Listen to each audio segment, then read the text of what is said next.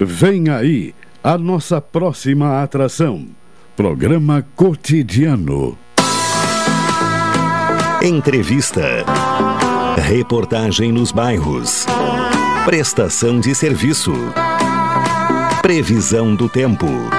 Informações do trânsito. Notícias de Pelotas e da região.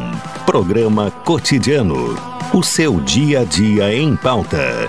Apresentação Caldenei Gomes.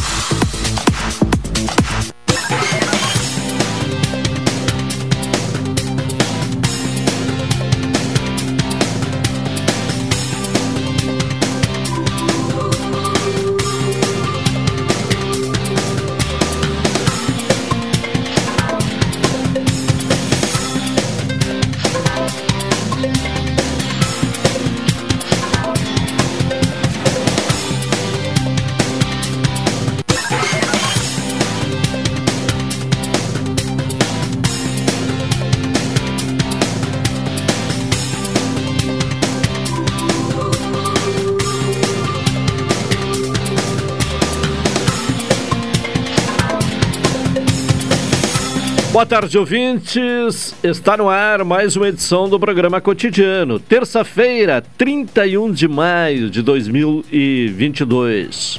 O quinto mês do ano está se despedindo e com temperatura baixa, frio. É, temperatura neste momento 10 graus e um décimo. Informação do Laboratório de Agrometeorologia da Embrapa. A sensação térmica em 80 e. Aliás, sensação térmica 8 graus e um décimo. E 60% a umidade relativa do ar.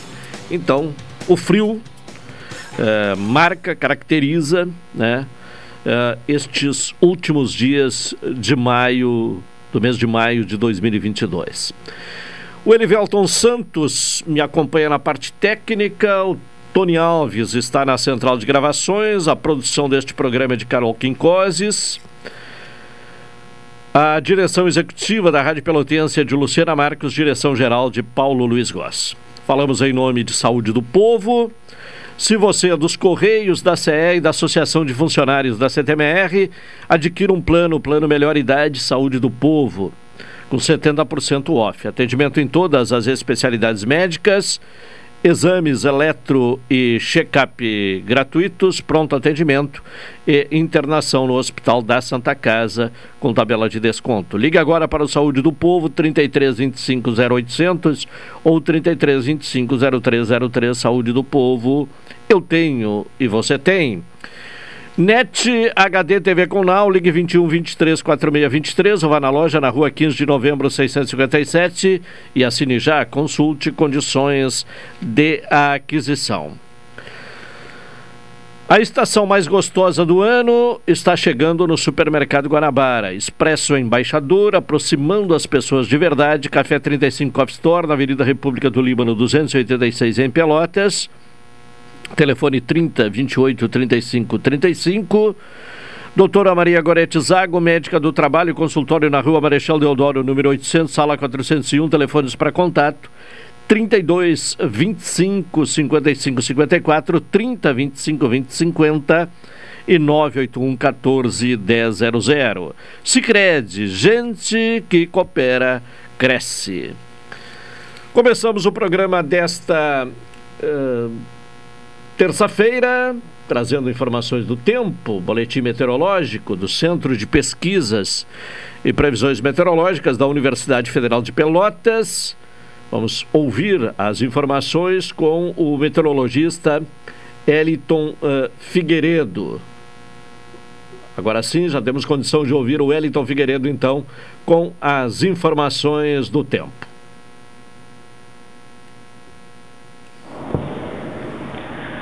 Uma massa de ar seco e frio deixará a maior parte do Rio Grande do Sul com presença de sol e com pouca elevação das temperaturas. A temperatura mínima observada hoje em Pelotas foi de 3,7 graus às 8 horas e a umidade relativa máxima de 91% às 8 horas. Também foi observada a formação de geada fraca. A previsão do tempo para Pelotas região nesta terça-feira é de céu claro, passando parcialmente nublado. Os ventos estarão de oeste a sudoeste, fracos a moderados. Temperatura máxima prevista para hoje é de 12 graus. E a previsão para quarta-feira é de céu parcialmente nublado, também com formação de geada. Os ventos estarão de sudoeste a sudeste, fracos a moderados. Temperatura mínima prevista para quarta-feira é de 4 graus e a máxima de 13. E a previsão para quinta-feira é de céu parcialmente nublado, com presidente nublado e com formação de nevoeiro. Os ventos estarão de sudeste, fracos a moderados, e a temperatura mínima será de 5 graus e a máxima de 15. Essa previsão foi elaborada pelo meteorologista Elton Hermida Figueiredo, do Centro de Pesquisas e Previsões Meteorológicas da Universidade Federal de Pelotas. Tá bem, Eliton Figueiredo, com as informações do tempo, confirmando que o frio, né, ratificando, né, que o frio vai continuar uh, nos próximos dias, nesta semana aqui na, no Rio Grande do Sul. 12 horas 30 e 8 minutos. Vamos agora com a participação de Carol Quincoses e a primeira informação, Carol, sobre o trânsito né, em Pelotas nesta terça-feira. Boa dia, tarde. Boa tarde. No dia de hoje foram registradas quatro ocorrências, todas com apenas danos materiais. A primeira ocorrência aconteceu na Avenida Duque de Caxias, número 556. A segunda na Rua Dom Pedro II, entre as ruas Félix da Cunha e Padre Anchieta. A terceira ocorrência registrada foi na Avenida República do Líbano com a Avenida São Francisco. E por último, na Avenida Domingos de Almeida com a Avenida São Francisco novamente. Sobre os desvios, a Avenida 25 de Julho, próximo à Rua Jacob Baine, está em meia pista. Tá bem, uh, tivemos a participação aí do, do, da Carol com as informações do trânsito, seguimos com outras informações. Uh, em relação à mamografia, né? Um, uma boa notícia para quem está esperando o exame. A partir desta quinta-feira, portanto, uh, depois de amanhã, né? Uh, o, o, Hospital Escola já pode retomar a realização de exames uh, digitais. Uh, Carol, quais são as informações a respeito desta informação né, que interessa muito as mulheres que estão esperando aí na fila de espera né, para realizar o exame de mamografia? Com um investimento de mais de 910 mil reais, o Hospital Escola da Universidade Federal de Pelotas passa a contar com um mamógrafo digital a partir da quinta-feira. O equipamento chegou na instituição no dia 5 de maio e desde então estava passando por testagens e treinamento de equipe. O novo equipamento possui imagem com mais qualidade, eficiência, assertividade e confiabilidade diagnóstica, menor dose de radiação e também maior rapidez na realização do exame, além de mais conforto às pacientes. O recurso veio através do Programa Nacional de Reestruturação dos Hospitais Universitários Federais no final de 2021, oriundo da redistribuição de valores não executados na rede empresa brasileira de serviços hospitalares, para hospitais que estavam com processos licitatórios concluídos e com capacidade administrativa de executar o recurso, como foi o caso do Hospital Escola. De acordo com a contratualização com a Secretaria Municipal de Saúde, o hospital realiza 600 mamografias ao mês para a população. Porém, tendo em vista a demanda pelo exame no município e o período que o hospital escola ficou sem ofertar o exame por avaria do aparelho que foi substituído, serão ofertadas mais vagas do que o contratado. Então tá aí, né? Uma boa notícia. É em relação à área de saúde. Bom, a partir de amanhã, quarta-feira, é, começa a ser emitido o novo modelo da CNH, Carteira Nacional de Habilitação. Carol, quais são as informações que você tem aí a respeito deste novo modelo de CNH? A partir desse 1 de junho, a Carteira Nacional de Habilitação passará a ser emitida em um novo formato Segundo a Secretaria Nacional de Trânsito, o documento ficará mais moderno e, cumprindo determinações legais, possibilitará o uso do nome social e da filiação afetiva do condutor que assim desejar. Foi também incorporado um código internacional utilizado nos passaportes que permite ao condutor embarcar em terminais de autoatendimento nos aeroportos brasileiros. Como terá informações impressas em inglês e francês, além do português, o documento facilitará o uso em outros países. As mudanças estavam previstas desde dezembro de 2021 quando o Conselho Nacional de Trânsito publicou a resolução número 886, que regulamenta especificações, produção e expedição da CNH. A substituição da CNH não é obrigatória. Ela será implementada de forma gradual para novas habilitações, na medida em que os condutores venham a renovar ou emitir a segunda via do documento. Bom, na quinta-feira nós vamos ouvir uh, um membro da direção do Detran RS falando sobre os motivos, né? Uh, e toda essa uh, estratégia, né? De, de substituições, uh, substituição da atual CNH uh, eh, pela nova, né, pelo novo modelo. Então, na quinta-feira nós teremos, já está agendada uma entrevista com uh, diretor, né, agora não estou lembrado o nome, mas um diretor do Detran já confirmou presença no programa aqui na, na, na próxima quinta-feira. Bom, agora vamos à participação do Juliano Silva com as não, não temos o Juliano? Ah, então tá. Pensei que o Juliano estava na linha, não, não temos o Juliano.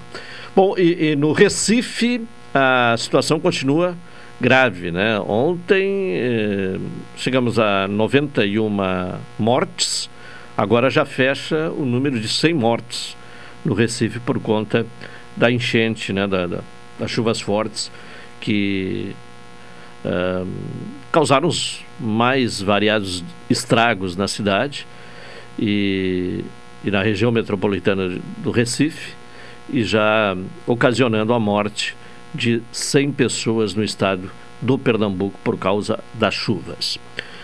12 e 44 vamos ao intervalo então, retornaremos na sequência.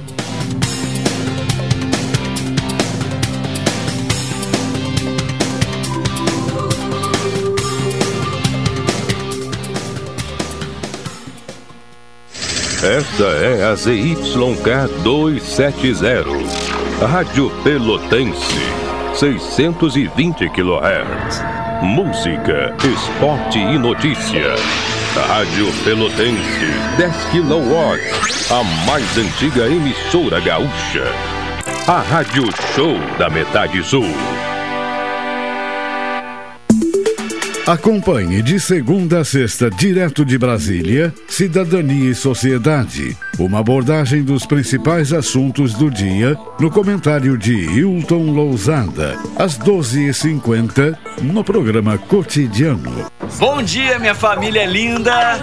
Bom dia, amor! Ah, que bela manhã, hein? Oh, vamos saudar esse sol espetacular que nos dá luz, calor, alegria. Ai, vamos saudar essa energia solar que dá economia e um maridão bem-humorado todo santo dia. Deixe a economia que vem do sol entrar na sua vida. Aproveite o crédito para energia solar do Sicredi. Você reduz a conta de luz e preserva o meio ambiente. Procure a sua agência e saiba mais. Atenção! Você não pode comer nada, que tudo te faz mal. Chegou nas melhores farmácias da sua cidade o poderoso Figavit. Auxilia no combate à má digestão, gordura no fígado, dores de cabeça, ressaca alcoólica. É um ótimo aliado para quem faz manuseios com veneno agrícola e agrotóxicos em geral. Para os momentos inesperados, você não pode deixar de ter em sua casa o magnífico Figavit. Figavit você encontra nas melhores farmácias da sua cidade. Café 35 em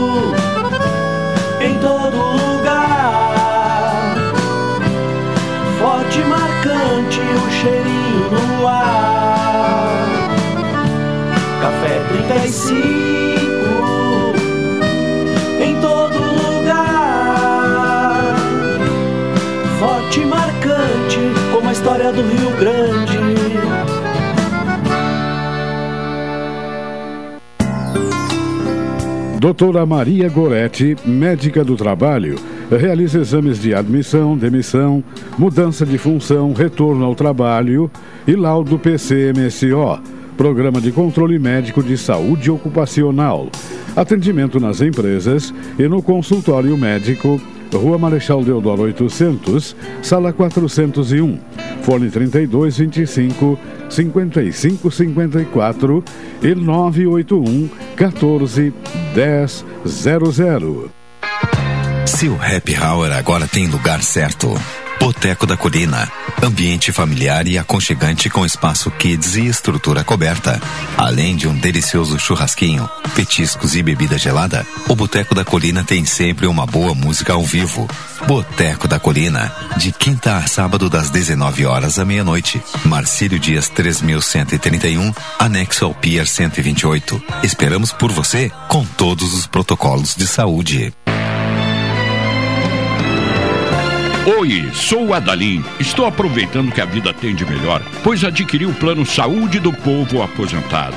Sabe por quê? São mais de 10 anos de mercado, selo ISO de qualidade, mais de 10 mil profissionais no Rio Grande do Sul, consultas e exames totalmente gratuitos, centros clínicos, pronto atendimentos, laboratórios e hospitais, internação em apartamento privativo na Santa Casa com tabelas de desconto descontos. Vários tipos de planos a partir de R$ 129,90, sem carência, limite de idade ou exclusões. Preço super reduzido para clientes UFPEL, IFSUL, Correio, CE, sindicatos, associações e empresas. Ligue já 3325 0800 ou 3325 0303. Saúde do povo de casa nova, porque você é a razão do nosso crescimento. Santa Tecla 781A. Saúde do povo. Eu tenho e você tem. Acesse agora www.sdpuold.com.br. Programa Cotidiano. O seu dia a dia em pauta. Apresentação Caldenei Gomes.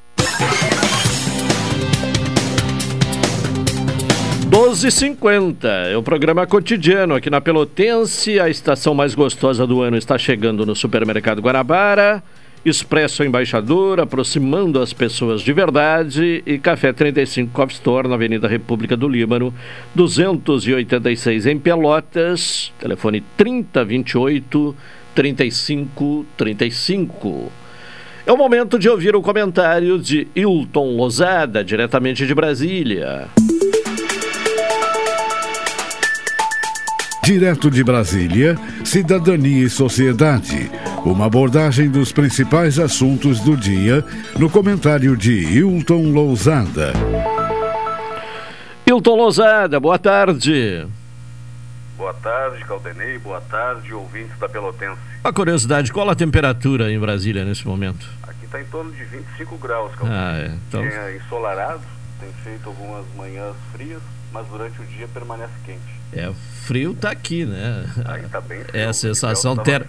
é a sensação térmica de, 9, de, de 8 graus e 4 décimos neste momento, temperatura de 10 graus. Muito frio, né? Muito frio. E aí, Brasília, claro que o ambiente sempre quente, quais são os destaques desta uh, terça-feira? Bem, Caldanei, hoje nós temos três destaques. O primeiro deles, uma questão ainda objeto de atenção em Brasília diz respeito à manifestação da Procuradoria-Geral da República, ocorrida na semana passada, em defesa da constitucionalidade da chamada PEC dos precatórios. A manifestação do Procurador-Geral da República, Augusto Aras, foi no sentido de que pelo menos metade dos recursos disponíveis para o pagamento de precatórios seja utilizada para o pagamento das dívidas obedecendo a ordem cronológica de apresentação. Diversas ações tramitam no Supremo Tribunal Federal, movidas por partidos políticos, pela OAB e por entidades representativas dos servidores públicos, todas questionando trechos da proposta de emenda constitucional. A relatora da ação é a ministra Rosa Weber, mas ainda não há data para julgamento. Uma segunda questão, que tem sido tratada com atenção aqui em Brasília, é a do bloqueio de verbas referentes ao orçamento de 2022.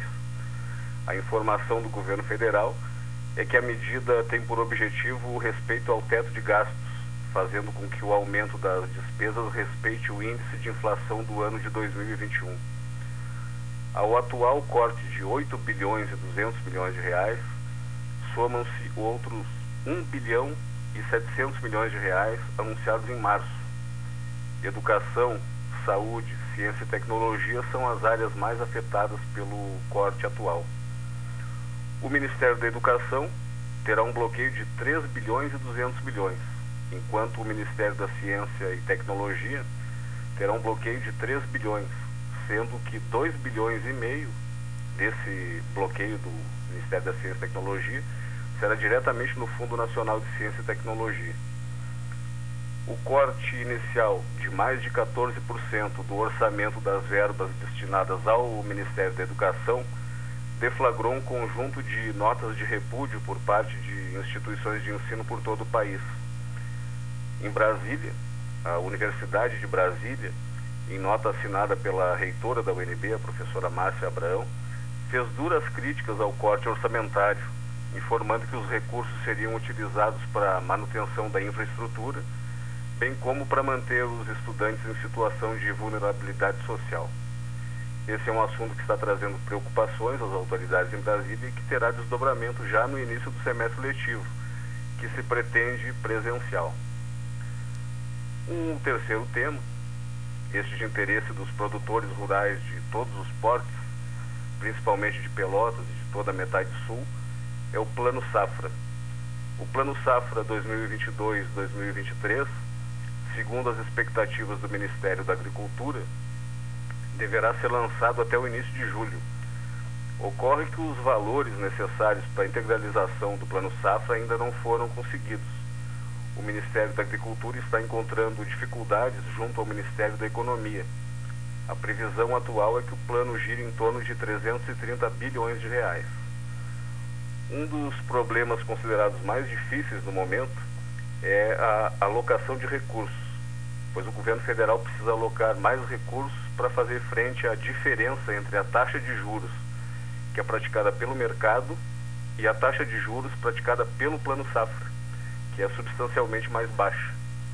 E convém ressaltar que o Plano Safra ele objetiva manter a liderança do Brasil em termos de produção de alimentos e que a segurança alimentar de vários países do mundo é garantida, em certa medida, pela produção brasileira. O Ministério da Economia até o momento não definiu quanto repassará o Plano Safra. A greve dos funcionários do Banco Central e do Tesouro Nacional também está influindo nessa demora.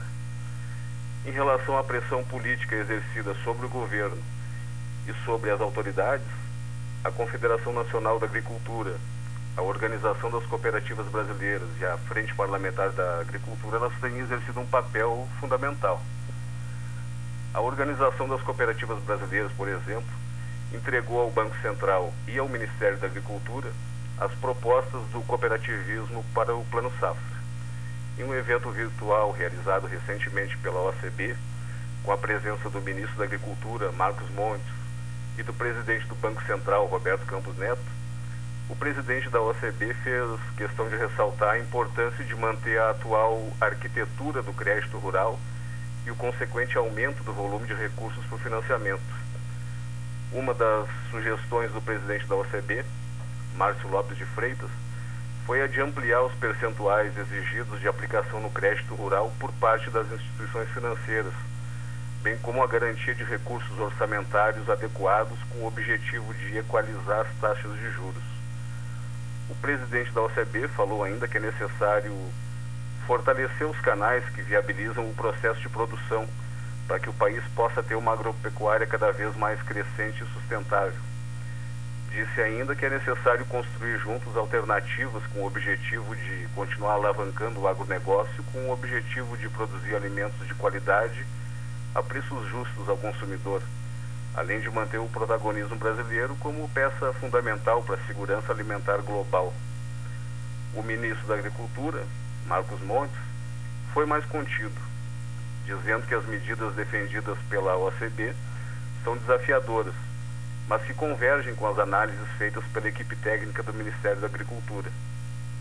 O ministro foi além, dizendo que é preciso produzir mais e que é necessário estimular o agronegócio e que a participação ativa das entidades do setor evidencia que é necessário buscar um plano safra mais robusto.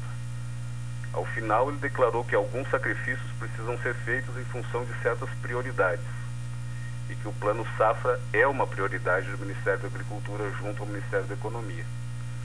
O presidente do Banco Central, por sua vez, ele destacou o papel das cooperativas financeiras do crédito rural, afirmando que são os produtores, os sócios da instituição financeira e que fazem o negócio funcionar. Em relação à equalização das taxas de juros, questão referida pelo presidente da OCB, o Márcio Lopes de Freitas, Roberto Campos Neto disse que é preciso aguardar a definição do Tesouro Nacional sobre qual o montante vai ser disponibilizado. E ressaltou também que é preciso avançar a questão envolvendo a poupança rural e as letras de crédito agropecuário. Atualmente, as principais necessidades do setor cooperativista são o aumento dos recursos do Plano Safra dos atuais 251 bilhões para 330 bilhões, sendo que deste valor, 234 bilhões seriam para custeio e comercialização da safra. O restante, cerca de 97 bilhões, seria destinado a investimentos. Outra pauta do setor é a elevação dos percentuais destinados ao crédito rural, especificamente a elevação dos depósitos à vista, de 25% para 34%. No caso da poupança rural, de 59% para 65% e das letras de crédito agropecuário de 35% para 50%. E foi sugerido também a elevação do montante destinado à equalização das taxas de juros do crédito rural, de 13 bilhões para 22 bilhões, além de um aumento no valor do seguro rural de 1 bilhão para quase 2 bilhões. Concluindo, ouvintes da Pelotense, ainda que não esteja consolidado o montante e tampouco as taxas reivindicadas e discutidas pelas uh, lideranças do setor agropecuário por autoridades do governo federal, imagina-se um cenário favorável em relação ao Plano Safra 2022 e 2023, ainda no mês de junho. Então o diálogo está aberto e tende a encontrar soluções efetivas e as soluções estão bem encaminhadas junto ao Ministério da Agricultura. Então, por hoje, ficamos por aqui, Caldanei. Tá certo, Hilton. Uma boa tarde e até amanhã. Boa tarde, boa tarde aos ouvintes da Pelotense. Hilton Lozada, com seu comentário de Cidadania e Sociedade, falando diretamente de Brasília. Agora, pontualmente uma hora, vamos ao intervalo. Em seguida, retornaremos. Esta é a ZYK 270 Rádio Pelotense, 620 kHz. Música, esporte e notícia. Rádio Pelotense, 10 kW. A mais antiga emissora gaúcha. A Rádio Show da Metade Sul. A energia solar é a alternativa que reduz a sua conta de luz e protege o meio ambiente. E o Sicredi é o seu grande parceiro. Em 2021, liberamos um bilhão de reais em crédito para geração de energia solar no Rio Grande do Sul. Vamos juntos construir um mundo melhor? Faça seu financiamento com a gente. Aqui no Sicredi, o dinheiro rende uma sociedade mais próspera e sustentável. Café 35 em todo lugar. Forte e marcante o cheirinho no ar. Café 35 em todo lugar. Forte e marcante como a história do Rio Grande.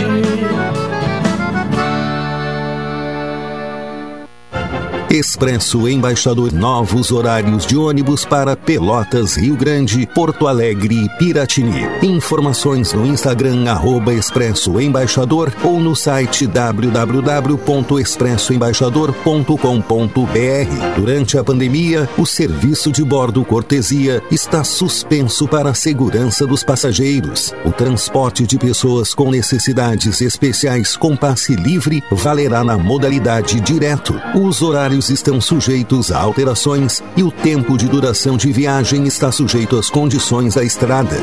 Expresso Embaixador. O futuro é hoje. Oi, sou o Adalim. Estou aproveitando que a vida tem de melhor, pois adquiri o plano Saúde do Povo Aposentado. Sabe por quê? São mais de 10 anos de mercado, selo ISO de qualidade, mais de 10 mil profissionais no Rio Grande do Sul, consultas e exames totalmente gratuitos, centros clínicos, pronto atendimentos, laboratórios e hospitais, internação em apartamento privativo na Santa Casa com tabelas de vários tipos de planos a partir de R$ 129,90, sem carência, limite de idade ou exclusões. Preço super reduzido para clientes UFEPEL, IFSUL, Correio, CE, sindicatos, associações e empresas. Ligue já 3325 0800 ou 3325 0303. Saúde do povo, de casa nova, porque você é a razão do nosso crescimento. Santa Tecla 781A. Saúde do povo, eu tenho e você tem. Acesse agora www.sdpuold.com.br. Às vezes, a vida faz a gente parar de estudar. Por isso, o governo federal, por meio do Ministério da Educação, tem o Enseja, um exame para jovens e adultos que não puderam concluir o ensino fundamental ou o ensino médio na idade adequada. Se esse for o seu caso, faça sua inscrição em sejanacional.inep.gov.br de 24 de maio a 4 de junho. Ministério da Educação, Governo Federal, Pátria Amada Brasil. Programa Cotidiano. O seu dia a dia em pauta. Apresentação Caldenei Gomes.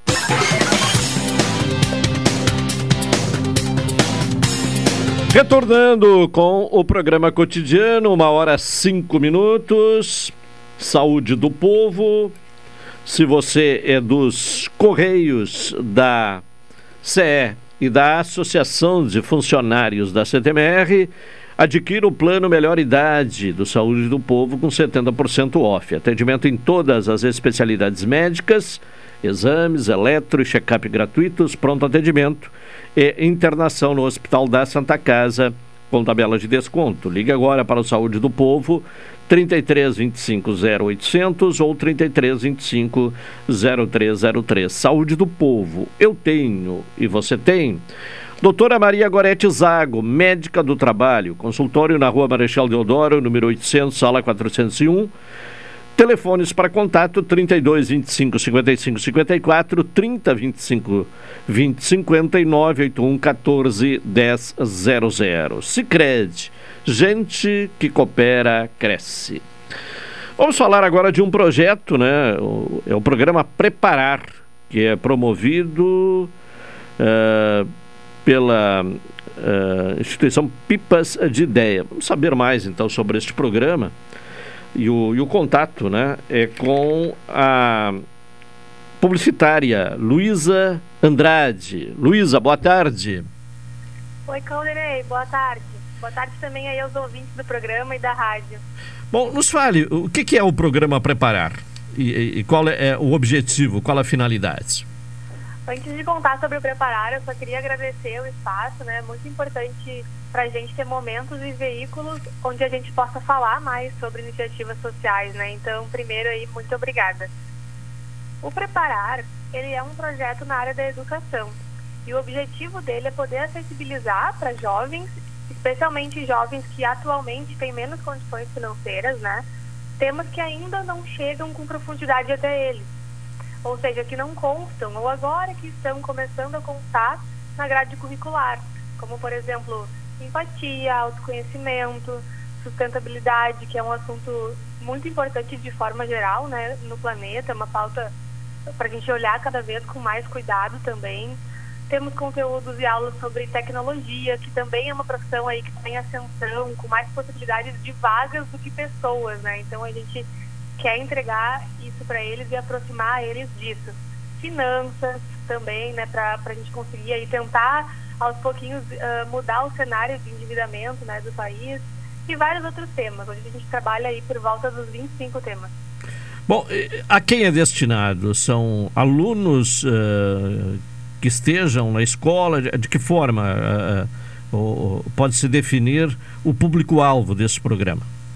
Claro, o projeto ele é destinado para jovens a partir dos 14 anos, que já têm uma vivência e certo amadurecimento para receber esses temas que são propostos. E aí a gente faz parcerias com empresas que nos ajudam a, a levar esse conteúdo para instituições onde esses jovens estão. Então a gente, nós somos parceiros de várias instituições, né, uh, no Rio Grande do Sul, a fim de conseguir entregar de fato sistemas para os jovens que estão lá e fazer, né, que seja que eles recebam esses conteúdos da melhor forma possível. Bom, é, é aberto a um limite de vagas, de que e, e havendo um limite de vagas, de que forma é feita a seleção? Quais são os critérios utilizados? Claro, hoje a gente funciona mais com as parcerias mesmo, né? Então ele é aberto, né? Todo mundo que se cadastra, a gente tem a plataforma com várias aulas online hoje em dia, então todo mundo que acessa o site do projeto pode se cadastrar, mas ah, para a gente conseguir crescer de fato e entregar esses conteúdos, a gente faz as parcerias com as instituições e juntos a gente define quantos alunos, né? Mas não tem assim uma seleção, né? Então fazendo a parceria com a instituição nós definimos em conjunto quantos alunos a gente vai começar a atender, né? não, não temos esse limite assim, justamente por ser algo digital, com foco no digital, né? E a gente está tá crescendo aí, já atendemos por volta de 550 jovens. Sim. Bom, e, e como é que se desenvolve? Há um, um, uh, parcerias com empresas para viabilizar uh, o projeto, uh, inclusive no, no interior do estado, né? E, e, parceria também com instituições de ensino? Como é que se dá a, a, a, a, a viabilidade do, do, do, projeto? Sim, claro. Uh, como o assunto de responsabilidade social e impacto social é uma pauta que vem aumentando muito, né? As pessoas estão conectadas, mais conectadas com empresas que, que façam, né, que tenham uh, mais responsabilidade social e isso acaba sendo uma área da empresa, né? Então, uh, muitas empresas nos procuram para uh, apoiar nessa parte, né, de ter a responsabilidade social da empresa, de que o preparar seja a parte de responsabilidade social da empresa. E aí, inclusive, essas empresas até podem indicar municípios, né, que são onde estão as sedes da empresa, ou instituições que eles já atendem de outras formas. E aí a gente, claro, entra em contato com essas instituições para combinar e outras também que por conta própria a gente vai uh, vai se conectando por saber que lá existe, existem muitos jovens, então a gente vai se conectando e vai firmando essa, essa parceria. Mas sim, as empresas apoiam aí para a gente conseguir, de fato, ter os recursos para poder entregar, né? Sim. Bom, houve alguma parceria, alguma experiência de parceria com prefeitura, por exemplo? Temos algumas parcerias com a prefeitura, temos sim, com, com alguns municípios que a gente atua, nós temos parcerias com as prefeituras, tipo Montenegro, né? E estamos trabalhando para isso também, para aumentar essa parceria. Aqui de Porto Alegre também nós atendemos escolas estaduais, então a gente acaba dentro dessa rede também. Sim. Bom, aqui na região, né, na, na Zona Sul, é, Rio Grande, né, já, é, já tem experiência com esse projeto, né? Isso, isso mesmo. Ainda, Pelotas ainda não, por enquanto. Ainda não, mas é um desejo. Então, se alguém que estiver escutando, tiver alguma instituição para indicar para a gente atender jovens, ou então alguma empresa que possa ser entusiasta desse tema, depois eu vou deixar os nossos contatos claro. para a gente conseguir fazer. Sim, bom, e, e, e, objetivamente, né, qual a vantagem que o jovem pode ter ao ser inserido neste programa? Uhum. Então, é estar conectado com esses temas que são importantes, mas que muitos não recebem eles de outra forma, né? Então, o feedback que a gente mais recebe dos jovens aqui, por aqui, né, é o fato de, de do agradecimento deles por a gente estar tá proporcionando esses temas que eles nunca tinham escutado falar sobre e entenderam a importância.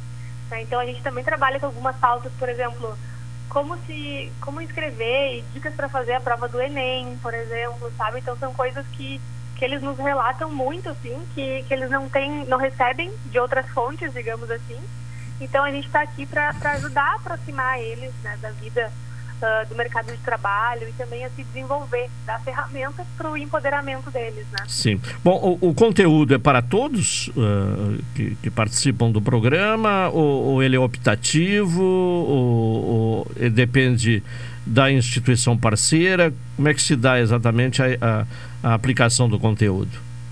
Claro, então assim, todos os conteúdos, os 25 que a gente trabalha hoje, estão disponíveis para todos que estiverem cadastrados na plataforma. Mas a gente faz as parcerias com as instituições e algumas vezes a gente elenca, selecionamos os primeiros 10 assuntos. Enfim, o, o educador também pode fazer de acordo com o que está aplicando em sala de aula com esses jovens, né? Então, para fazer esse encaixe. Inclusive, é muito comum agora a gente estar tá começando a ajudar os educadores na, na, disciplina de projeto de vida, que é uma nova disciplina que está nas escolas, mas é muito recente e ainda não se tem, assim, né, uma forma de, de ensinar 100%, porque é algo que está entrando agora. Então, a gente está tendo também apoio para alguns educadores nessa disciplina. Sim. É, bom, o projeto de vida é preparar o jovem para a vida, exatamente, né? Como diz o nome. Exatamente. É. É, bom, o, o projeto Preparar é, é uma iniciativa é, da Pipa de Ideias. O que, que, é Pipa de Ideias? Como é que surgiu essa, é, essa ideia, né? E, e o que é exatamente? Claro, a Pipa é uma empresa especializada em projetos de impacto e responsabilidade social.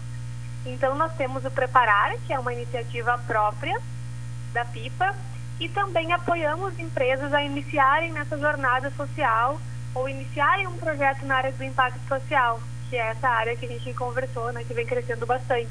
Então a gente apoia empresas desde a ideação, colocamos a mão na massa junto e a gente faz acontecer, né? E isso é o que nos move poder transformar e também uh, se conectar com o propósito da empresa e, e, poder construir juntos ali algum projeto que de fato impacte a sociedade também. E como é que tem sido a resposta? As empresas têm entendido, têm é, é, absorvido esta ideia é, social? Sim, a gente percebe um avanço, então uh, nós estamos atuando aí mais fortemente faz uns três anos, né, por volta de três anos, e, e, a gente vem percebendo nos diálogos o quanto agora, quando a gente fala que, que nós somos uma empresa especializada em projetos de impacto e responsabilidade social, já fica um pouco mais claro na mente das pessoas, né? O que, que é isso? O que, que é isso que está crescendo tanto, né? Porque realmente é algo que está mais em pauta agora. E, e sim, a gente tem tido bastante sucesso assim nesse sentido, em poder construir essas iniciativas e, e ampliar. Então, por exemplo, nós temos uh, parceria, né? A PIPA tem parceria com uma instituição financeira, onde eles gostariam de entregar sobre educação financeira para mais jovens. Então a gente começou a parceria, fez um curso com eles focado em educação financeira e está entregando também para jovens de todo o estado e até fora do estado também. Nós temos uh, um ano de execução do projeto e, e, já temos mais de mil jovens que foram abraçados, focado em educação financeira, né, que é o, o, o know-how desse, desse nosso cliente, desse nosso parceiro. Sim. Bom, uh, quem quiser mais informações sobre o projeto Preparar, de que forma? Quais são uh, as ferramentas de acesso? Claro, então o site do Preparar, para quem quiser se cadastrar ou saber mais detalhes, é projetopreparar.com.br. Nós temos também um canal de, de e-mail para contato, que é preparar.pipaideias.com.br, ou no nosso Instagram também, que estamos sempre ativos por lá, que é arroba projeto preparar underline. Bom, o, o, que é importante, né? Na, na, medida que o projeto ele é viabilizado através de parcerias com empresas e instituições, ele chega a, ao jovem eh, de forma gratuita, é isso? Exatamente. É gratuito para os jovens. Tá certo. Então eu quero agradecer a presença aqui no programa cotidiano de Luísa Andrade, publicitária e empreendedora social. Muito obrigado. Eu que agradeço vocês pelo espaço. Muito obrigada. Tá bem, uma boa tarde. Bom trabalho. Tchau, tchau. Tá bem, obrigado. Bom, a participação de Luiz Andrade, então, falando sobre este projeto Preparar, que é, é, direcionado a jovens e que chega a qualquer município do interior do estado, desde que haja parceria com empresas e com instituições. Bom, agora vamos falar de uma outra questão, que é o desemprego, né? Lá no, no no período mais crítico da pandemia, nós tínhamos 13 e alguma coisa, né? Uh, mas em torno de 13% uh, é, o, o, índice de desemprego no país. Agora caiu né, para 10,5% uh, é, em abril. Mas ainda assim, 11 mil e 11 milhões, que bom que fosse 11 mil, né? 11 milhões de pessoas estão uh, à procura de uma colocação no mercado de trabalho. São dados do IBGE, Carol. A taxa de desemprego no Brasil fechou o trimestre encerrado em abril de 2022 em 10,5%, o menor percentual para o período desde 2015, de acordo com dados divulgados nesta terça-feira pelo Instituto Brasileiro de Geografia e Estatística. O valor, que representa uma estabilidade em relação ao apurado nos três meses anteriores, com 11,1%, equivale a 11 milhões e 300 mil profissionais fora da força de trabalho, recuo de 5,8% frente ao trimestre anterior, o que representa 699 mil pessoas a menos no grupo. No ano, a queda da taxa de desocupação foi de 4,3 pontos percentuais apontam os números da Pesquisa Nacional por Amostra de Domicílios Contínua. O cenário coloca o contingente de trabalhadores formais no maior nível desde o trimestre encerrado em abril de 2016. É a quarta expansão significativa consecutiva, tanto no trimestre quanto no ano. Bom, hoje é, é dia 31 de maio, né? E é o prazo final para a entrega do imposto de renda pessoa física. Então termina hoje o prazo, né? Uh, Carol traz mais informações aí, então, portanto, sobre o, o encerramento do prazo para a entrega da declaração uh, do imposto de renda. Como nos anos anteriores, houve uma prorrogação, né? Tradicionalmente, né, antes da pandemia, né, 30 de abril era o prazo limite. Uh, aí nos últimos anos, né, nos últimos três anos, tem havido uma extensão até o final de maio. Mas hoje é o último dia, não tem uh, uma outra possibilidade. Então, uh, hoje se encerra o prazo, Carol. Termina nesta terça-feira, às 23 horas e 59 minutos, o prazo da entrega para a declaração do Imposto de Renda 2022. Balanço da Receita Federal, divulgado na segunda-feira, às 11 da manhã, indicava que cerca de 3 milhões e 200 mil contribuintes ainda precisavam enviar o documento. Quem está obrigado a declarar e não fizer até o último minuto desse dia terá de pagar uma multa de no mínimo R$ 165,74 e de no máximo 20% do imposto devido, o que pode não ser pouca coisa.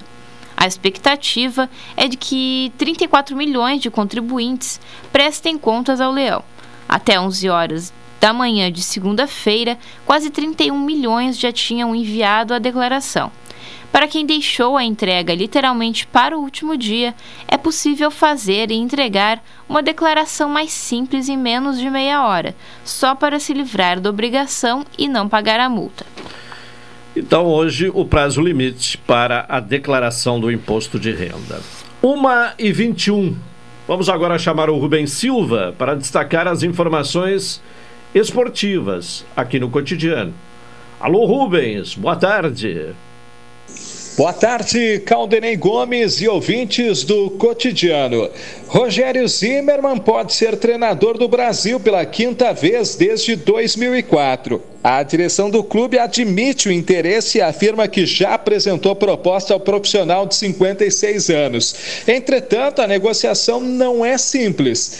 Na segunda-feira, dia marcado pelo anúncio da saída de Gerson Testoni, foi um dia bastante movimentado no estádio Bento Freitas. O presidente do clube, Vânio Tavares, não negou que houve contato. Segundo ele, o técnico estava avaliando a situação. Já o vice futebol, Arthur Lanes manteve a mesma linha. Afirmou que a direção aguarda um retorno e que a ideia do clube é oferecer um projeto de prazo maior ao substituto de Testoni, não apenas pensando em evitar o rebaixamento para a Série C. Vale lembrar que, junto a Testoni, também deixa abaixado o preparador físico Marcos Abela. Auxiliar técnico da Comissão Fixa do Brasil, Cirilo assume interinamente, enquanto o novo nome não é confirmado. O gerente de futebol rubro-negro, Hélio Vieira, foi outro que não desmentiu a possibilidade da chegada de Zimmermann. Se as conversas avançarem e as partes chegarem a um denominador comum, seria o quinto ciclo do comandante na Casa Mata Rubro-Negra. Os anteriores foram entre 2004 e 2005, 2012 e 2017 e 2018 e 2019. Desde a última passagem, RZ foi contratado por Botafogo da Paraíba e Esportivo, onde esteve perto de conquistar um acesso à Série C em 2021, antes de chegar ao Caxias para o último gauchão. Após não conseguir a classificação às semifinais, deixou o Grená e está sem clube. Correm por fora o técnico Bolívar, assim como Itamar Chuli para assumir o Chavante. A vitória sobre o Guarani de Venan Soares por 1 a 0 no domingo trouxe uma maior tranquilidade ao Pelotas para a reta final da divisão de acesso. Em segundo lugar, com 18 pontos em 10 jogos, pela matemática, mais um triunfo deve bastar para confirmar a vaga entre os quatro melhores. Restaria a disputa pela melhor campanha possível e amanhã o duelo contra o Santa Cruz pode carimbar de vez o passaporte do Lobo para as quartas de final e ainda fazer o time assumir a liderança da chave. No grupo A, o cenário está quase definido. O líder Veranópolis e o vice Glória estão virtualmente classificados. Já Passo Fundo e Esportivo estão bem encaminhados, ambos com 15 pontos, quatro a mais que o quinto Gaúcho, Cruzeiro, Brasil de Farroupilha e Tupi estão eliminados e apenas brigam contra o rebaixamento. No momento, o adversário do Pelotas nas quartas de final seria o Passo Fundo, atual terceiro colocado. O tricolor do Planalto tem como uma das referências o veterano meia Diogo Oliveira. A equipe sofreu uma baixa importante com a saída do artilheiro do time, Rafael Carvalheira, que se transferiu para o Bento Freitas. O time do técnico Marcelo Caranhato só tem uma derrota na competição, porém são apenas três vitórias e seis empates. O Galo do Vermelhão da Serra vem tendo a melhor defesa do Grupo A, com somente seis gols sofridos sofridos. A próxima rodada da divisão de acesso, a rodada de número 11, marca para amanhã, 19 horas, Tupi Passo Fundo, 20 horas, Brasil de Farroupilha e Cruzeiro, Esportivo e Veranópolis. Na quinta-feira, às 15 horas, tem Gaúcho e Glória, os jogos do Grupo A. Já o Grupo B terá amanhã às 15 horas, Inter de Santa Maria e Lajadense, 19 horas, São Gabriel e São Paulo, às 20 horas, Santa Cruz e Pelotas e Guarani de Verão Soares contra a equipe do Avenida. O Internacional empatou ontem à noite com o Atlético Goianiense no fechamento da oitava rodada do Campeonato Brasileiro no estádio Beira Rio. Este foi o quinto empate seguido do Colorado na competição, que não vence desde a terceira rodada. Wanderson marcou o gol do Inter e Churim empatou para o time visitante. Com o resultado, o Colorado termina a rodada em 12 lugar com 11 pontos e na próxima partida vai enfrentar o Bragantino fora de casa no próximo domingo, às 19 horas, em Bragança Paulista. Com os destaques dos esportes, falou Rubem Silva. Abraço, Caldenei. Tá bem, Rubem Silva e as informações do esporte aqui no cotidiano. O Rogério Zimmermann não vem mais, né? O Brasil já trabalha com outras hipóteses né, de técnico e, e o nome que surge aí com, como possibilidade, né? Uh, mas sendo bastante especulado, é o de Itamar Chuli. Vamos agora ao intervalo e em seguida estaremos de volta com o cotidiano.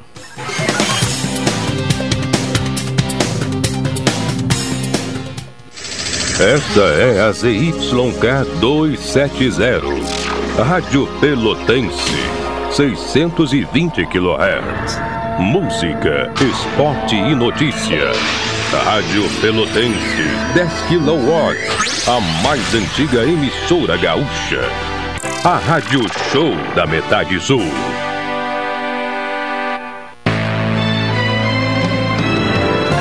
Oi, sou o Adalim. Estou aproveitando que a vida tem de melhor, pois adquiri o plano Saúde do Povo Aposentado. Sabe por quê? São mais de 10 anos de mercado, selo ISO de qualidade, mais de 10 mil profissionais no Rio Grande do Sul, consultas e exames totalmente gratuitos, centros clínicos, pronto atendimentos, laboratórios e hospitais, internação em apartamento privativo na Santa Casa com tabelas de desconto descontos. Vários tipos de planos a partir de R$ 129,90, sem carência, limite de idade ou exclusões. Preço super reduzido para clientes UFPEL, IFSUL, Correio, CE, sindicatos, associações e empresas.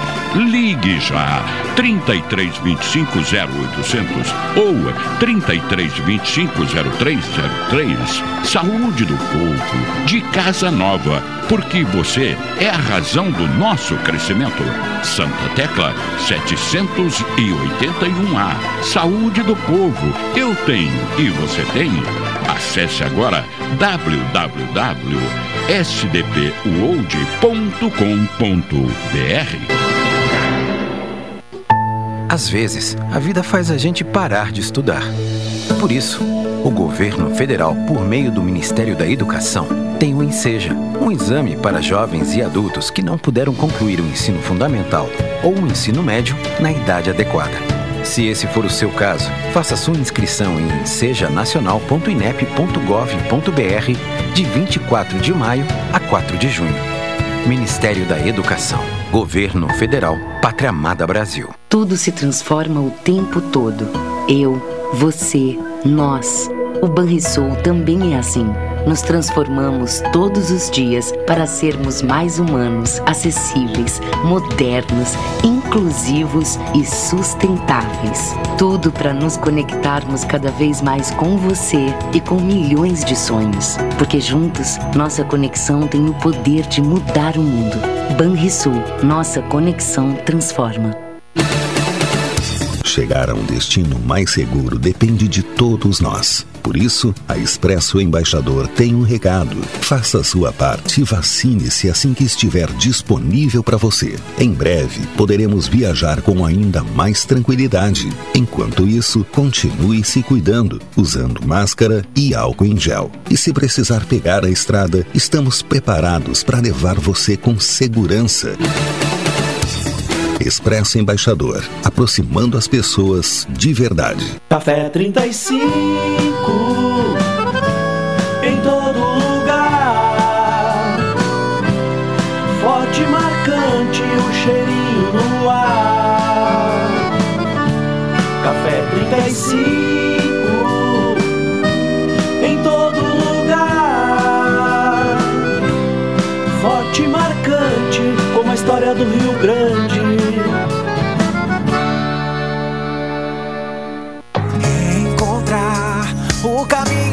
abraço, a verdade de um sorriso. A gente quer te ver de novo. Pena doce, doce encanto de se reencontrar. Pelotas espera você Doce, de 3 a 19 de junho. Patrocínio Banrisul, Empório Gelê. Apoio Sicredi, apoio institucional, Prefeitura de Pelotas e Câmara Municipal de Pelotas. Realização CDL Pelotas. Programa Cotidiano. O seu dia a dia em pauta. Apresentação Caldenei Gomes. Uma e 31 é o programa cotidiano aqui na Pelotense, conferindo a temperatura, 10 graus e 9 décimos, temperatura que se mantém estável, a sensação térmica que subiu um pouquinho, né? Agora 9 graus e 5 décimos. Quando abrimos o programa era de 8 graus e 1 décimo, né? Melhorou um pouquinho a, a sensação térmica lá fora, mas a, a temperatura segue baixa, né? NET HD TV com Now, ligue 21 23 46 23 ou vá na loja na rua 15 de novembro 657 e assine já, consulte condições de aquisição. A estação mais gostosa do ano está chegando no Supermercado Guarabara. Expresso Embaixador, aproximando as pessoas de verdade. Bom, aumenta, né, de uma forma importante, né, e preocupante o número de, de casos de Covid eh, nas últimas semanas. E até para fazer um, um, um balanço e orientar a população sobre este novo momento que se vive em relação à pandemia, contato com a secretária municipal de saúde, Roberta Paganini. Secretária, boa tarde. Boa tarde, tudo bem? Tudo bem.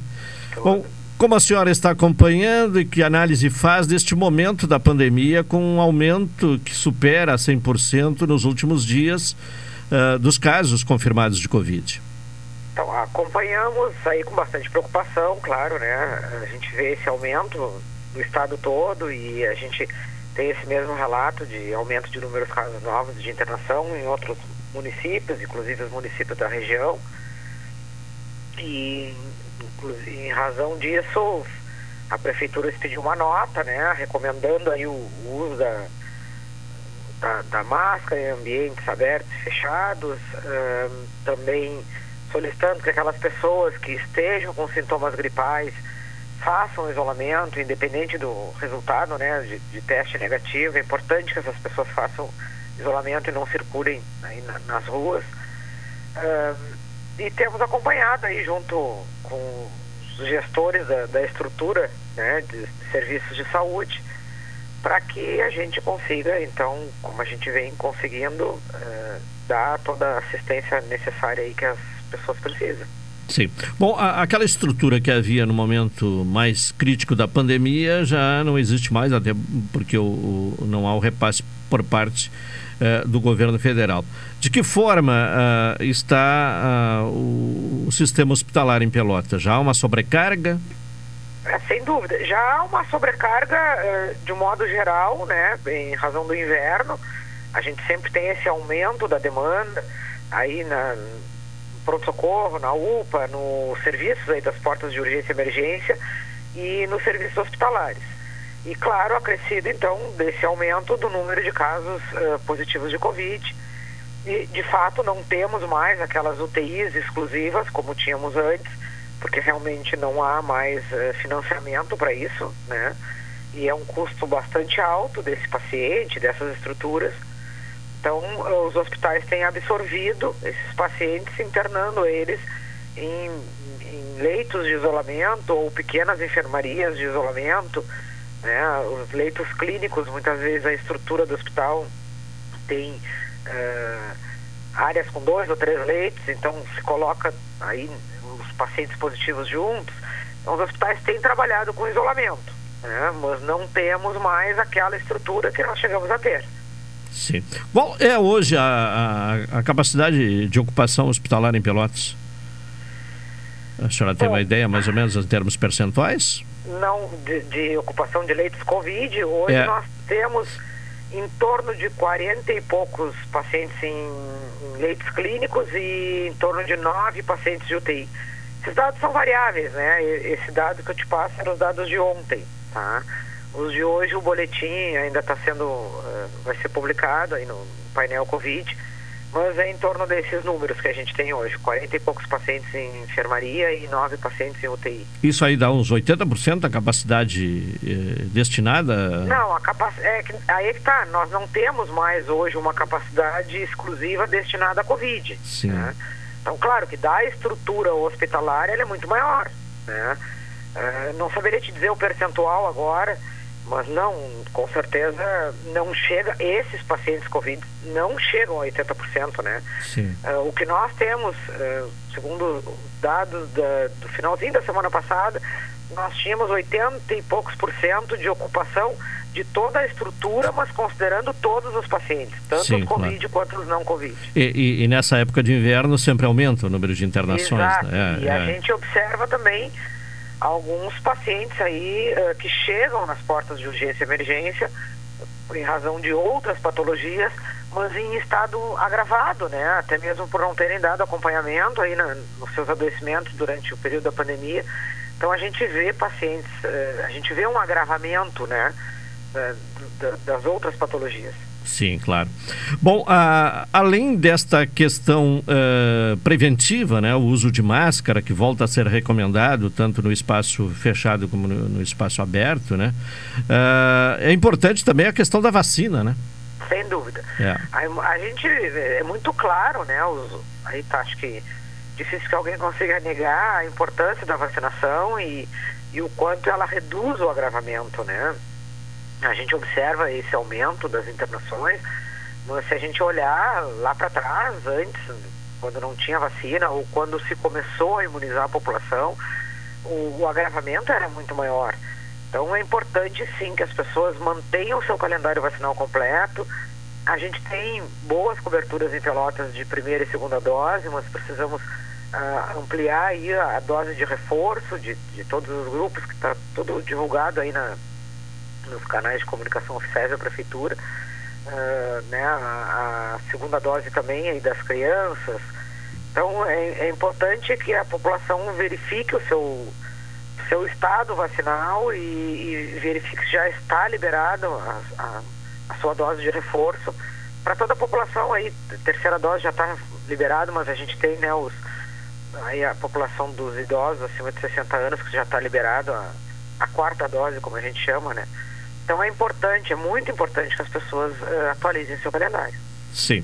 Bom, eu sei que a senhora eh, está inclusive num compromisso, mas eu gostaria que a senhora trouxesse aos nossos ouvintes os locais de referência para atendimento de pessoas com uh, síndromes gripais. Uh, não tem mais o, o, centro Covid, né? Então, quais são os locais de referência? Então, os locais de referência, eles seguem como era antes, assim. pacientes com sintomas leves buscando as unidades sentinelas, né, as unidades básicas, que são as sentinelas, e uh, pacientes em situação mais agravada, então buscam aí a UPA Areal e, e o PS, sempre tentando preservar que o PS é para situações realmente mais graves, né? Então, uh, o, é, essa é a organização que nós temos atualmente para os pacientes com sintomas gripais. E aí, muito cuidado, né? Afinal de contas, a pandemia eh, não terminou ainda, né? É, a gente, a gente tem que ter, assim, bastante clareza de que a pandemia não terminou e ela, ela não vai terminar amanhã ou semana que vem.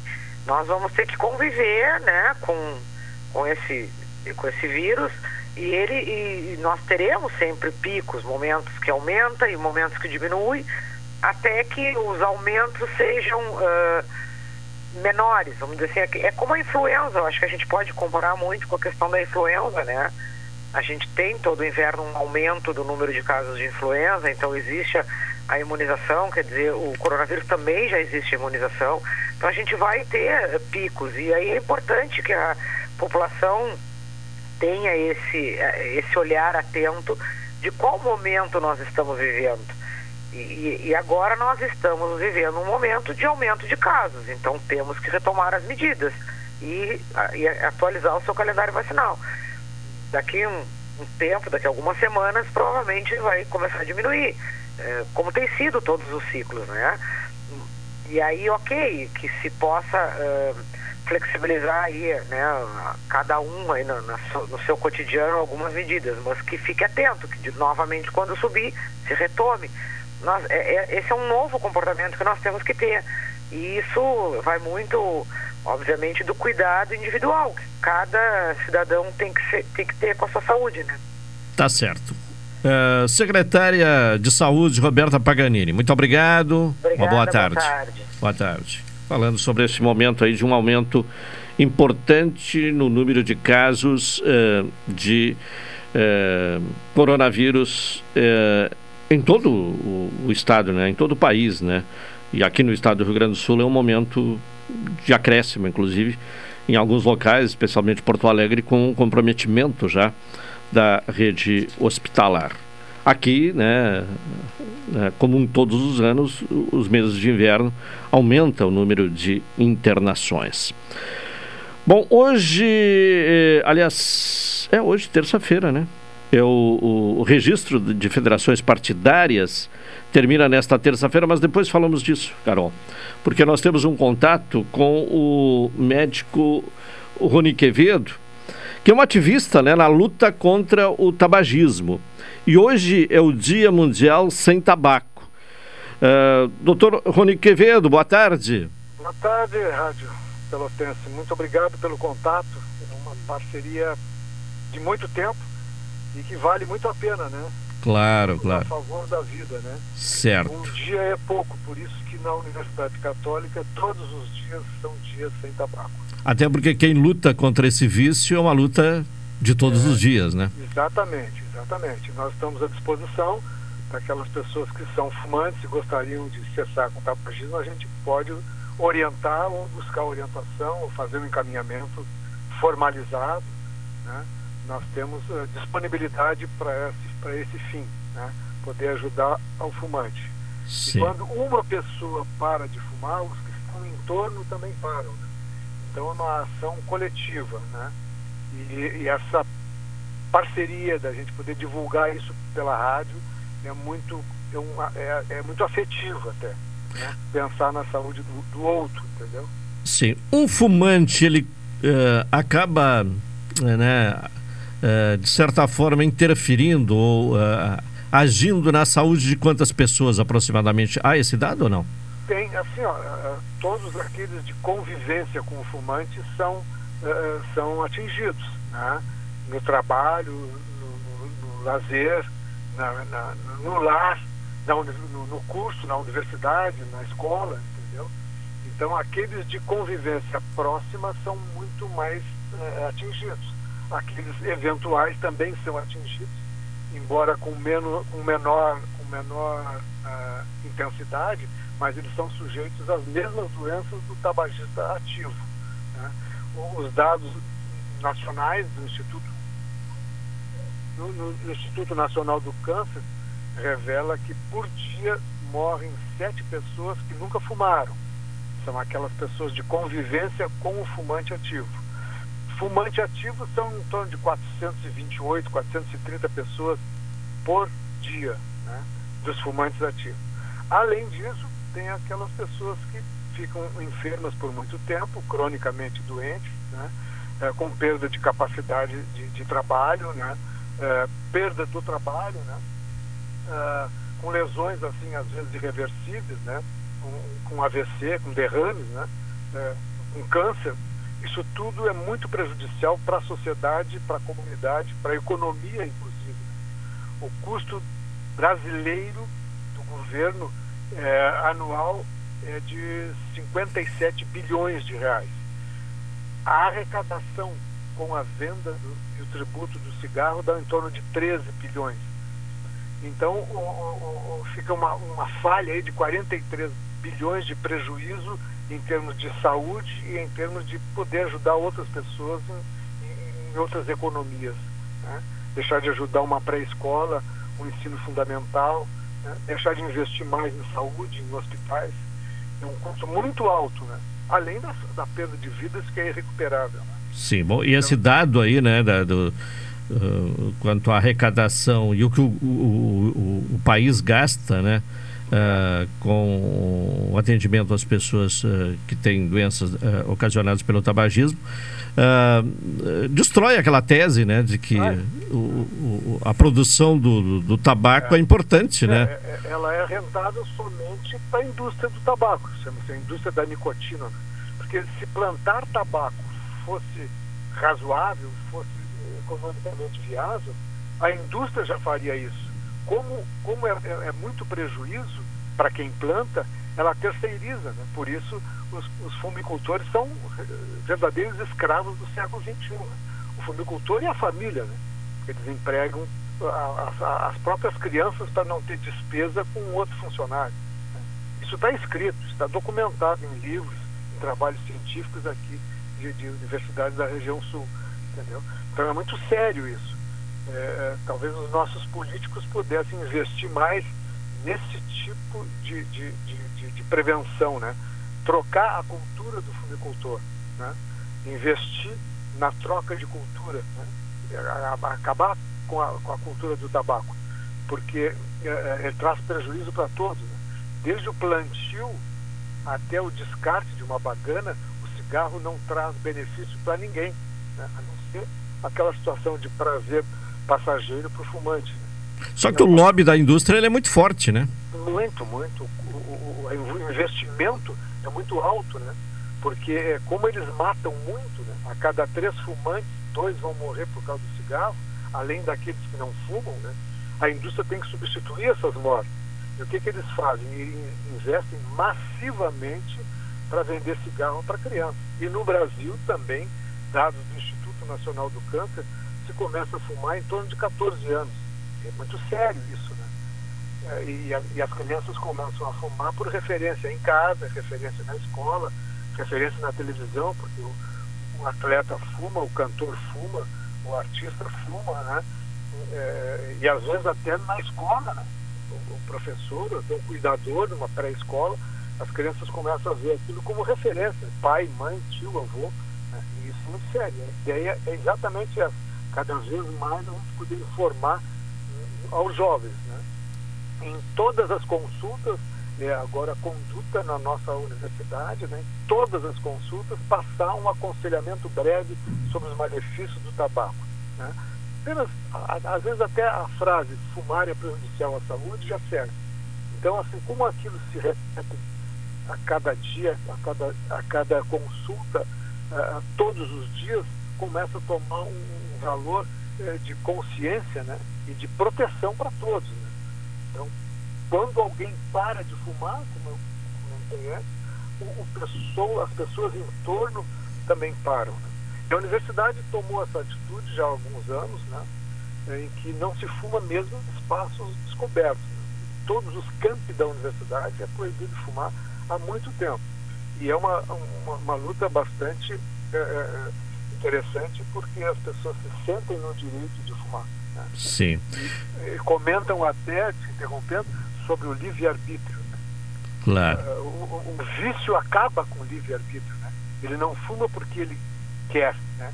É que a, a, a dependência, o vício propriamente dito, não impede que ele decida se vai fumar ou não.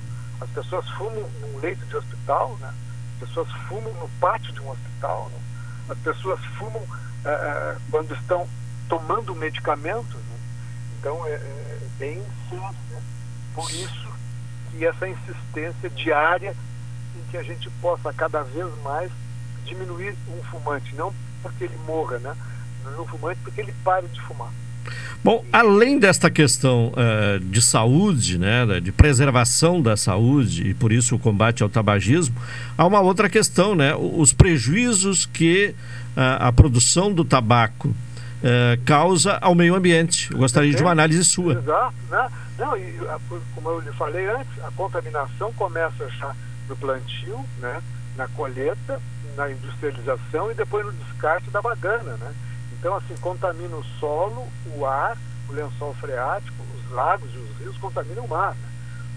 Uma, um dos maiores, maiores produtos, a maior quantidade de produto lixo nas praias do litoral brasileiro é bagana de cigarro, é a bituca, como chamam.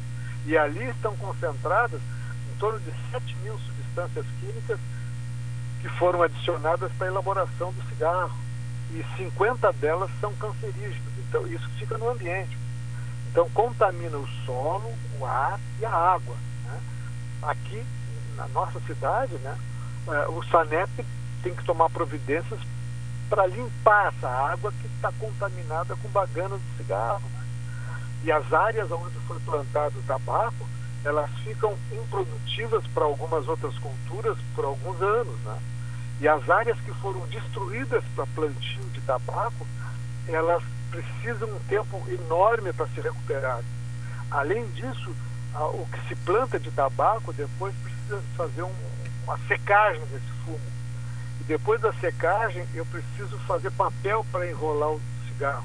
E essas áreas de, de lenha para secagem e de lenha para virar papel, ou de, de árvore para virar papel para fazer o cigarro, são áreas que deixaram de ser produtivas. Né? São áreas que podiam ser de mata virgem. Né? Isso tudo é muito complexo. Então, vai além, é, é, tipo um iceberg, né? O que aparece né, é muito pouco, é um nono só do que, do que, a, a, do que é, é de complicado para todos. Né? E semana que vem é o dia do meio ambiente. Né? Sim. E uma das formas que estão pensando nisso do meio ambiente, que é, é, é para todos, né? O ambiente é para todos, né? é evitar essas contaminações, né? Os descartes ilegais, né? A bagana interrompendo o, o, processo de evolução de animais, de, de, de, criação de animais, os animais comendo bagana por falta de, de alimento, né? E, e, e o que tem nessa bagana de contaminado de produtos da elaboração do cigarro é, é, muito forte, são 7 mil substâncias, 50 delas cancerígenas, né? Claro, não é igual para todos, né? As pessoas fumam um, dois cigarros e não querem desistem. Outros vivem fumando, né? Em Pelotas, a média de um fumante são 13 cigarros por dia. Em Pelotas, é, é, 25% da população é fumante, né? É um dado muito sério. Isso é um dado de, do Instituto de Pesquisas e Opinião, do IPO, né? que Bom, são valores nossos aqui, entendeu? Sim. Bom, para finalizar, e qual a sua opinião sobre o, o cigarro eletrônico? Ele tem os mesmos prejuízos do cigarro comum. Ele mata tanto ou mata mais, agora criando outras doenças específicas eh, do cigarro eletrônico. Embora ainda seja proibido no Brasil, né, a Anvisa está fazendo, procurando dados para proibir oficialmente a venda, que já é, e manter essa proibição, e evitar a importação e o uso eh, indiscriminado, como está se vendo aí. Ele é tão prejudicial ou mais até do que o cigarro. E tem nicotina. Onde tem nicotina, tem a dependência. Tá? Certo. Uh, professor uh, e, e, médico uh, Rony Quevedo, muito obrigado. Obrigado e, e cumprimentos pelo trabalho aí, persistente obrigado. na luta contra o tabagismo. E, e conte conosco sempre que necessário, tá bem? Tá certo. Não vamos deixar que o dia de combate ao fumo estabeleça num dia só. Ele tem que ser diário, tá bem? Tá bem, então. Muito obrigado. Um abraço. Professor uh, Rony Quevedo, né, que é um, um, um, lutador, né? E é todo dia, né? Nesta luta, não é só no Dia Mundial de Combate ao Tabagismo. É, é o ano todo, né? Os 365 dias por ano ele é, defende esta bandeira contra o tabagismo e com muitos dados né, sobre eh, esse tema. Né, tem um, uma fonte assim de, de, informações impressionante. Bom, agora voltamos com a Carol Quincoses para falar então sobre a questão das federações partidárias. O registro, né, o prazo para registro termina nesta terça-feira, Carol. Encerra-se nessa terça o prazo para que as federações partidárias que queiram disputar as eleições desse ano obtenham o registro do estatuto junto ao Tribunal Superior Eleitoral. É a primeira vez que as eleições brasileiras testam esse modelo, que gerou a formação de três alianças envolvendo sete partidos: PT, PCdoB e PV, e PSOL e Rede Sustentabilidade, e também PSDB e Cidadania. A figura das federações surgiu após o fim das coligações partidárias, que foram proibidas para cargos proporcionais a partir do pleito de 2020, após a aprovação de uma proposta de emenda à Constituição em 2017 no Congresso. No ano passado, a Câmara tentou retomar as coligações, mas foi barrada pelo Senado. A ideia do fim das coligações é impedir que candidatos com pouco percentual de votos conseguissem se eleger por meio dos partidos que estavam coligados. Agora, as coligações só serão válidas para apoio de uma candidatura nas eleições majoritárias, ou seja, para presidente da República, governador, senador ou prefeito. Bom, a outra informação, o governo uh, diz que bloqueio no orçamento será de 8,2 bilhões de reais. O presidente Jair Bolsonaro editou ontem um decreto que bloqueia 8 bilhões e 200 mil 8,2 bilhões na verba dos ministérios para cumprir a regra do teto de gastos, que limita o crescimento da maior parte das despesas à inflação do ano anterior. A assinatura do decreto foi anunciada pela Secretaria-Geral da Presidência na segunda-feira, mas o texto só deve ser publicado no Diário Oficial da União nesta terça.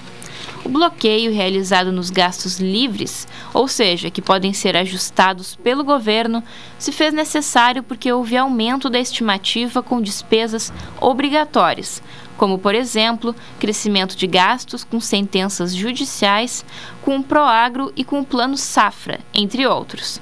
O valor anunciado ainda não garante um eventual reajuste linear de 5% para os servidores públicos federais.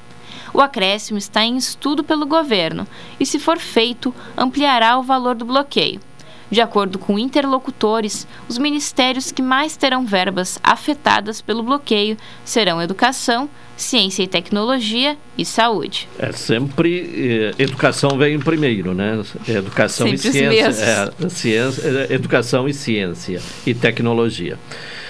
Bom, eh, temos ainda, né, o Elivelton, um intervalo a ser cumprido, né? Então encerramos aqui o cotidiano, prometendo retornar amanhã às uh, eh, 12h30 com mais uma edição deste programa.